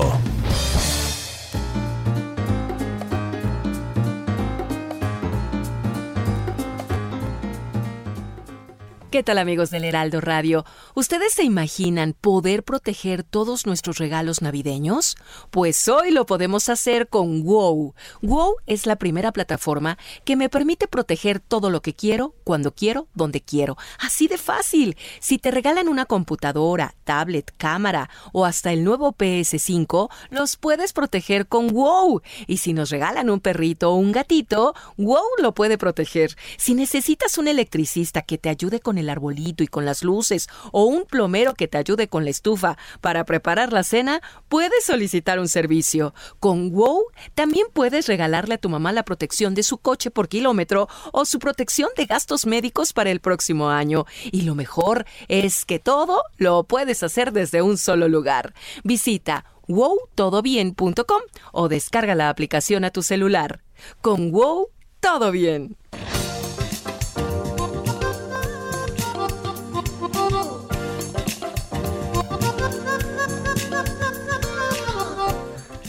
Ya regresamos, ya regresamos. Seguimos a la espera. Creo que ya han puesto un cronómetro para el inicio de la de la transmisión de esta conferencia. Faltarán unos minutitos y por supuesto que se los vamos a informar, pero vamos a seguir rápido con lo macabrón. Eh, por cierto, los estaba leyendo en WhatsApp y ponen, ayer vi el programa especial con Matute en la saga y me encantó, quiero seguir viendo el siguiente capítulo. Qué bueno, qué bueno que quieras seguir viendo el siguiente capítulo, porque sale hoy, ¿no, Gis? Va hoy la segunda parte del programa especial de cierre de temporada de la saga. Va hoy. Y son dos nomás, o que es que hubo material como para una. Son tres programas. Se los adelantamos. Son tres programas. No hubo maratón, pero tienen tres programas especiales y cantaron increíble. La verdad es que platicamos de todo. Se tocaron absolutamente todos los temas y fue una verdadera plática entre amigos. ¿Y qué tal llegamos ahí, Adela y yo? en el, en el Camaro que le decía, es la única vez ahorita en este momento en que yo estoy al mando y te tienes que aguantar, porque pues yo iba, yo iba manejando. Eh, gracias Maca, eh, los escucho cada día. Yo también vi el programa y estuvo de 10. Eh, Maca, ya no va a estar Adela. Claro que va a estar Adela, claro que va a estar Adela. Y aparte, vamos a transmitir en esta época, vamos a estar transmitiendo en vivo todos los días para ustedes y para acompañarlos y que nos acompañen y, que pasemos estos, estos días. Felicidades Maca, muy informada. Oigan, muchas gracias, eh, muchas gracias por todos sus mensajes. Me encantó el programa de la saga y no le hagan caso a los haters, pura gente. Bueno, la verdad es que no, sí, sí era y estaba bien y cabía aclarar cómo se había hecho este programa, bajo qué medidas y por qué se había y por qué se, se había hecho. La verdad es que hubieron menos personas de las que usualmente están involucradas en cualquier producción que sale al aire en cualquier programa de tele. Eso, o sea, nosotros entre staff e invitados éramos muchos menos de los que hacen cualquier programa de televisión en vivo diario. Eh, esa es la verdad. Eh, los estamos, sí, los estamos leyendo. A todos saludos desde Acapulco. Yo las escucho, ando perifoneando y traigo audífonos. Hola Maca, yo sí he podido realizar varios streamings porque es más económico y no te arriesgas a salir. Sí, la verdad es que sí, y ha habido muy buenos conciertos en esta temporada. O sea, estuvieron Emanuel y Mijares, Mentiras, Grupo Mentiras, eh, creo que María León también estuvo, Moderato hizo uno. Ha habido infinidad de, de eventos y, pues la verdad infinidad de propuestas. A mí algo que me, me, ha resultado increíble es que muchas obras que no están ya en cartelera, pero que los productores habían tomado, pues tomaron en su momento la decisión de grabar una función especial, pues está, está muy bien ahora poder tener esa, esa oportunidad. En este momento está arrancando la conferencia de prensa de la jefa de gobierno con el gobernador del Mazo y el subsecretario de salud. Eh, vamos con el inicio y vamos retomando lo más importante. Ahí les va.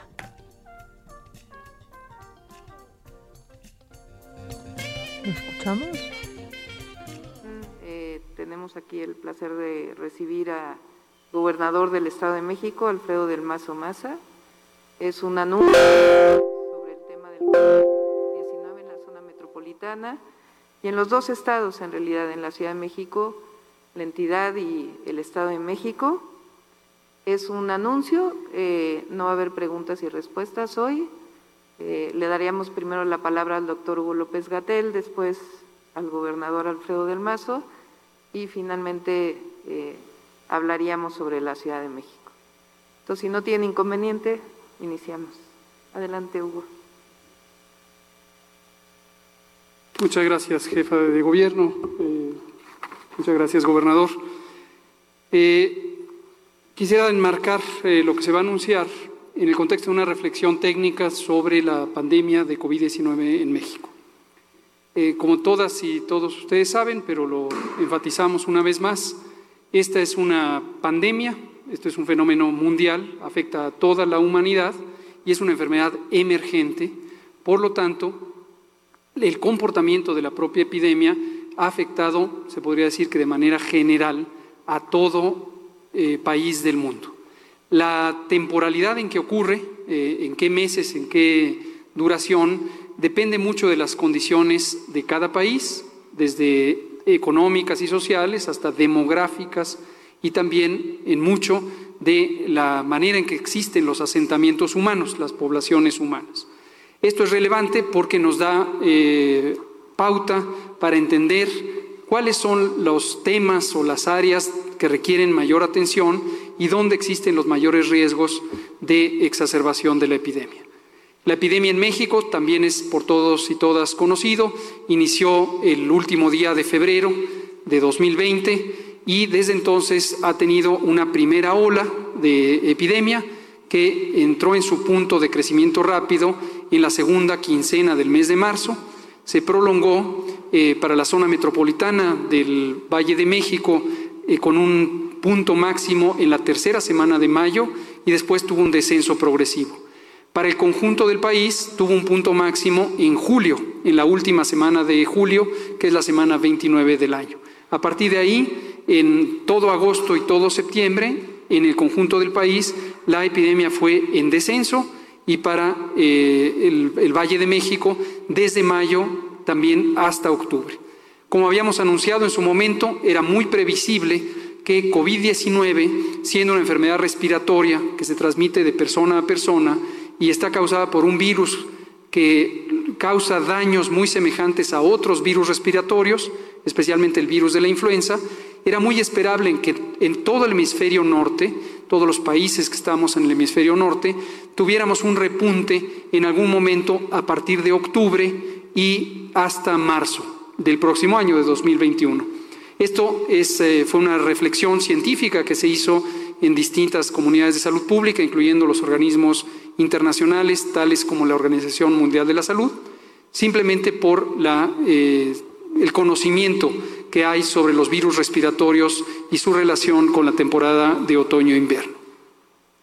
Tal como lo previmos, eh, ocurrió y a partir de la primera semana de octubre, la semana 40 del año, en un conglomerado de entidades federativas que están en la región centro-norte del país, tuvimos un repunte y este repunte posteriormente ha involucrado a otras zonas.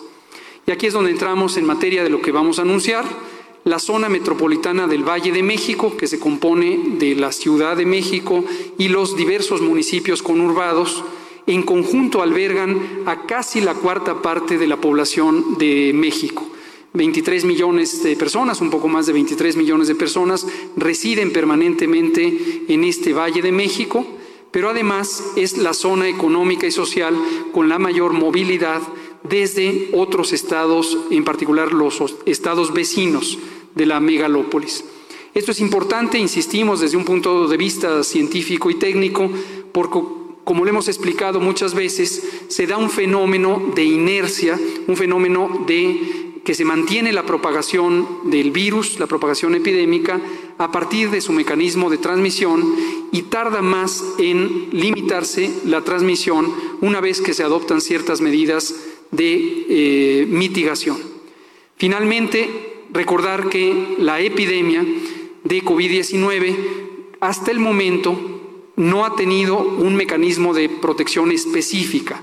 Apenas algunos países del mundo empezaremos a tener vacunas y las empezaremos a aplicar próximamente. Pero a pesar de que se tendrá ya vacunas, todavía durante varios meses necesitaremos mantener las medidas de protección básicas que vuelvo a enumerar. La sana distancia, evitar salir de casa o reunirnos con otras personas, independientemente del motivo, si las personas se congregan, tienen mayor posibilidad de contagiarse o contagiar.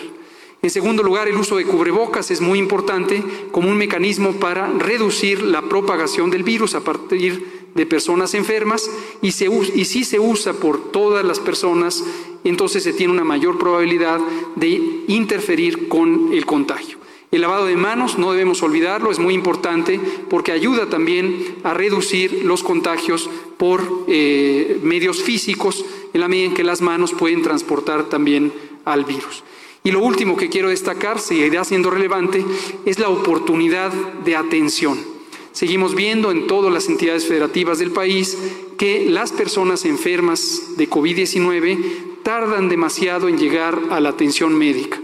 Esto es especialmente importante para las personas que tienen 60 o más años de edad o que tienen enfermedades crónicas tales como diabetes, hipertensión, sobrepeso y obesidad, tabaquismo, etc. Hay que acudir lo más pronto posible, especialmente las personas que tienen estas situaciones que les hacen más vulnerables a las complicaciones de COVID. Entonces, eh, hemos estado siguiendo muy de cerca la epidemia, eh, informamos todos los días eh, desde el gobierno federal, las eh, entidades federativas y en particular la jefa de gobierno de la Ciudad de México y el gobernador del Estado de México puntualmente informan también a sus poblaciones respectivas y mantenemos una excelente coordinación y comunicación que es prácticamente diaria con ambos mandatarios estatales. Habíamos tenido el ojo puesto en la zona metropolitana por la razón ya explicada, al ser una población tan grande y con tanta movilidad, eh, cualquier cambio que hubiera de incremento en los contagios podía llevar a un mayor grado de dificultad para frenarlos. Hace 15 días, eh, el primer mandatario de la República, el presidente Andrés Manuel López Obrador, hizo un llamado enfático, respetuoso, pero muy enfático, a que las personas siguieran las medidas de precaución, tomaran conciencia de la importancia de estas medidas y apelamos a la solidaridad y la conciencia de las personas. Asimismo, la jefa de gobierno de la Ciudad de México y el gobernador del Estado de México hicieron sus respectivos llamados en ese mismo sentido.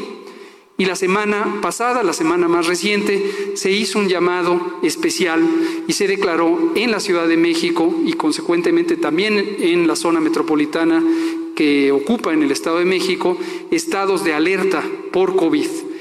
Esto eh, contribuyó importantemente y agradecemos la solidaridad del pueblo de México y del pueblo de la región del Valle de México porque contribuyó a reducir la movilidad. Esto ha sido apropiadamente documentado por los índices de movilidad, sin embargo no es suficiente. La inercia que tiene la epidemia en esta región requiere esfuerzos adicionales y hemos llegado a la conclusión de que se requieren medidas extraordinarias que en este momento son indispensables para lograr que durante las siguientes semanas, en particular las siguientes tres, se reduzcan los contagios, se reduzcan las hospitalizaciones y se reduzcan las muertes. En síntesis voy a comentar eh, de manera general cuáles son estas medidas que han sido acordadas con los mandatarios de la Ciudad de México y eh, el Estado de México y que son totalmente respaldadas por el Gobierno federal, la Secretaría de Salud y las demás instituciones del sector salud. Tendremos una suspensión temporal de ciertas actividades económicas que ha sido analizado contribuyen importantemente a la movilidad y a la congregación de las personas. Es evidente que no se puede suspender toda actividad económica y hay que mantener las actividades consideradas esenciales. Las listas de actividades esenciales fueron en su momento analizadas y estipuladas conjuntamente por la Secretaría de Salud, la Secretaría de Economía, la Secretaría del Trabajo y el Instituto Mexicano del Seguro Social, cuando se estableció los lineamientos de nueva normalidad. Entonces, hoy hemos revisado nuevamente cuáles de los elementos de esa lista son relevantes para el Valle de México y comentaré específicamente las actividades que permanecerán en funcionamiento al ser consideradas esenciales. Todas las demás deberán mantenerse sin actividad, sin actividad, desde mañana, sábado 19 de diciembre, y hasta el 10 de enero de 2021. Los sectores esenciales que sí permanecerán en funcionamiento son los siguientes. Venta de alimentos sin preparar y preparados, pero exclusivamente como servicio de entrega no como servicio local. Deberán habilitarse los mecanismos de entrega a domicilio o para llevar por los clientes, pero no para permanecer consumo en los locales. El segundo son los sectores de energía, transporte, manufactura, salud, los servicios funerarios, de construcción, financieros, el servicio de telecomunicaciones, tanto servicio como cadenas de proveeduría y todos ellos deberán seguir escrupulosamente los protocolos de seguridad sanitaria en el trabajo que han sido dispuestos desde el primero de junio. El tercero son la venta de y fabricación y comercialización y venta de medicamentos, tanto en la venta final como la cadena de proveeduría. El cuarto son diversos talleres de reparaciones y refacciones, el quinto es el servicio que brinda el gobierno y son de los sectores tributario, de seguridad, obra pública, agua y los servicios necesarios para su operación. Las especificaciones puntuales de estos sectores serán emitidas por los mandatarios de la Ciudad de México y del Estado de México con los respectivos decretos publicados en las gacetas oficiales de tales gobiernos. Termino con un mensaje especial para la población en general y es el mismo que hace eco de lo que dijo el presidente López Obrador y lo que han dicho la mandataria y mandatario estatales. Estamos en la época generalmente usada para reunirnos, para tener fiestas, convivencia, posadas, la Navidad, el Año Nuevo y otros rituales que son comunes en la población de México. Es muy importante tener claridad de que 2020 y 2021 serán años muy especiales para la historia de la humanidad. No es, por lo tanto, el momento para hacer fiestas, reuniones familiares, posadas y cualquier otra eh, congregación que implica necesariamente el riesgo de contagios de COVID-19. Esperemos, tengamos paciencia, ya habrá oportunidad de celebrar y celebrar se logrará si disminuimos esta epidemia y evitamos sufrimiento, evitamos muerte. Muchas gracias.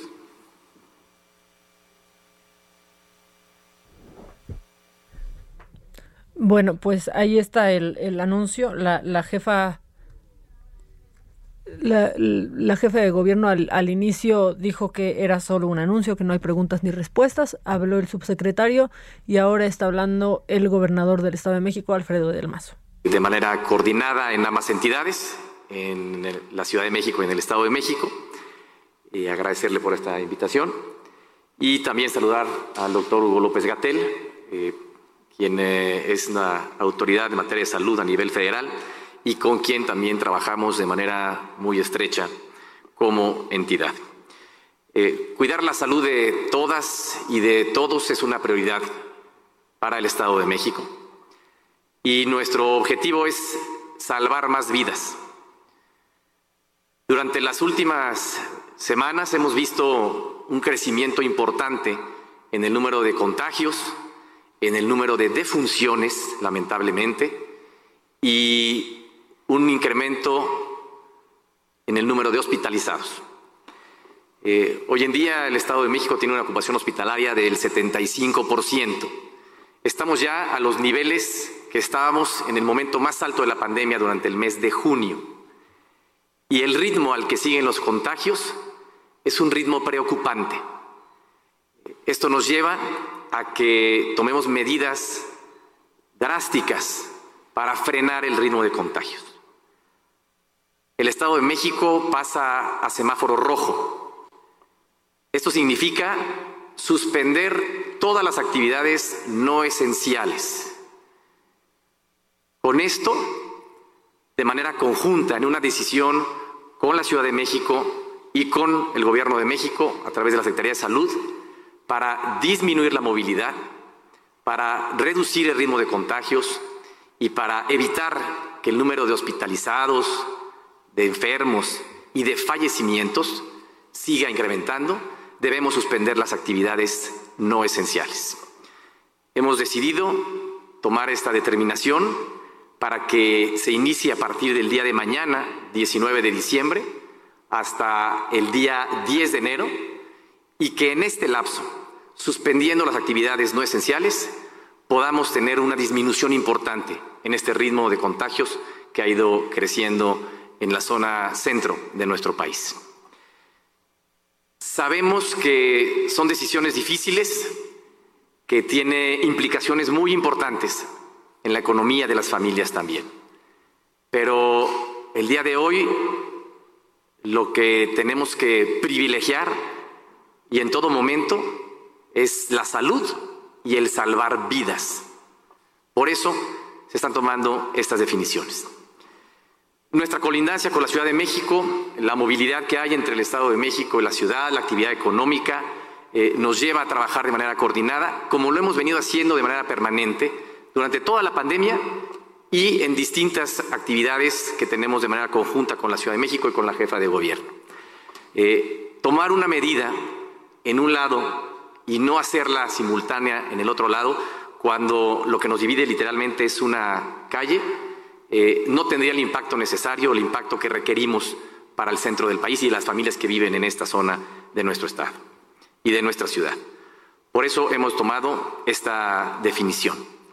Eh, estaremos publicando las gacetas oficiales las actividades eh, que podrán continuar, pero lo importante es mencionar que las actividades no esenciales deberán suspender sus actividades y que esto también se traduzca en una disminución de la movilidad. Estamos en las fechas decembrinas en donde hay convivios, queremos estar con nuestra familia, con nuestros seres queridos y lo más importante que podemos hacer en estas fechas es cuidar la salud de todos y cuidar la salud de nuestros seres queridos. Por eso llamamos a evitar los festejos, evitar las reuniones, las posadas, para cuidar de la salud de todos. Es un momento de ser responsables, de ser solidarios y de que entre todos cuidemos de todos. Eh, estaremos dando a conocer los avances. Hoy en día eh, quiero compartir que además de estas acciones que se están tomando para disminuir la movilidad, estamos fortaleciendo eh, el sistema de salud del Estado de México, reconvirtiendo para tener más ocupación hospitalaria, más camas disponibles. Estamos contratando más médicos y enfermeras, 560 adicionales a los 1.400 que ya teníamos. Y también estamos incrementando el número de pruebas diarias para poder identificar oportunamente y aislar a los eh, contagios y atenderlos oportunamente. Bueno, eh, se nos está acabando el tiempo, falta de hablar la, jefa de gobierno. Eh, seguramente se anuncia el semáforo rojo, evidentemente también para, para la Ciudad de, México. Únicamente actividades esenciales a partir de mañana y hasta el 10 de enero. Nosotros ya nos queda, nos queda muy poquito tiempo. Decirles que se cuiden mucho, que se queden en casa, que, que se queden en casa y que estén pendientes de nuestros distintos eh, avances informativos en todos nuestros espacios en el Heraldo Radio. Los mantendremos puntualmente, puntualmente informados. Ya está hablando en este momento la, la, la jefa de gobierno las voy, la, voy a dejar al aire para que la podamos escuchar y nosotros nos escuchamos el lunes a las 10 de la mañana. Gracias y cuídense mucho. Pues, como siempre decimos, de manera muy responsable. Eh, y como hemos venido diciendo, pues hemos estado trabajando junto con la ciudadanía en diferentes acciones en los últimos meses, el aumento en el número de pruebas, en el aislamiento de positivos, el trabajo que hacemos a través del SMS, del Locatel, del 911, en fin, eh, el propio QR que tenemos ya inclusive en transporte público. Eh, pero aún con todo este esfuerzo de la ciudadanía y el esfuerzo del gobierno, pues han seguido aumentando los contagios y han seguido aumentando las hospitalizaciones, que es pues en realidad lo que más nos preocupa y también el incremento de lamentables defunciones. Esto fue Me lo dijo Adela con Adela Micha por Heraldo Radio.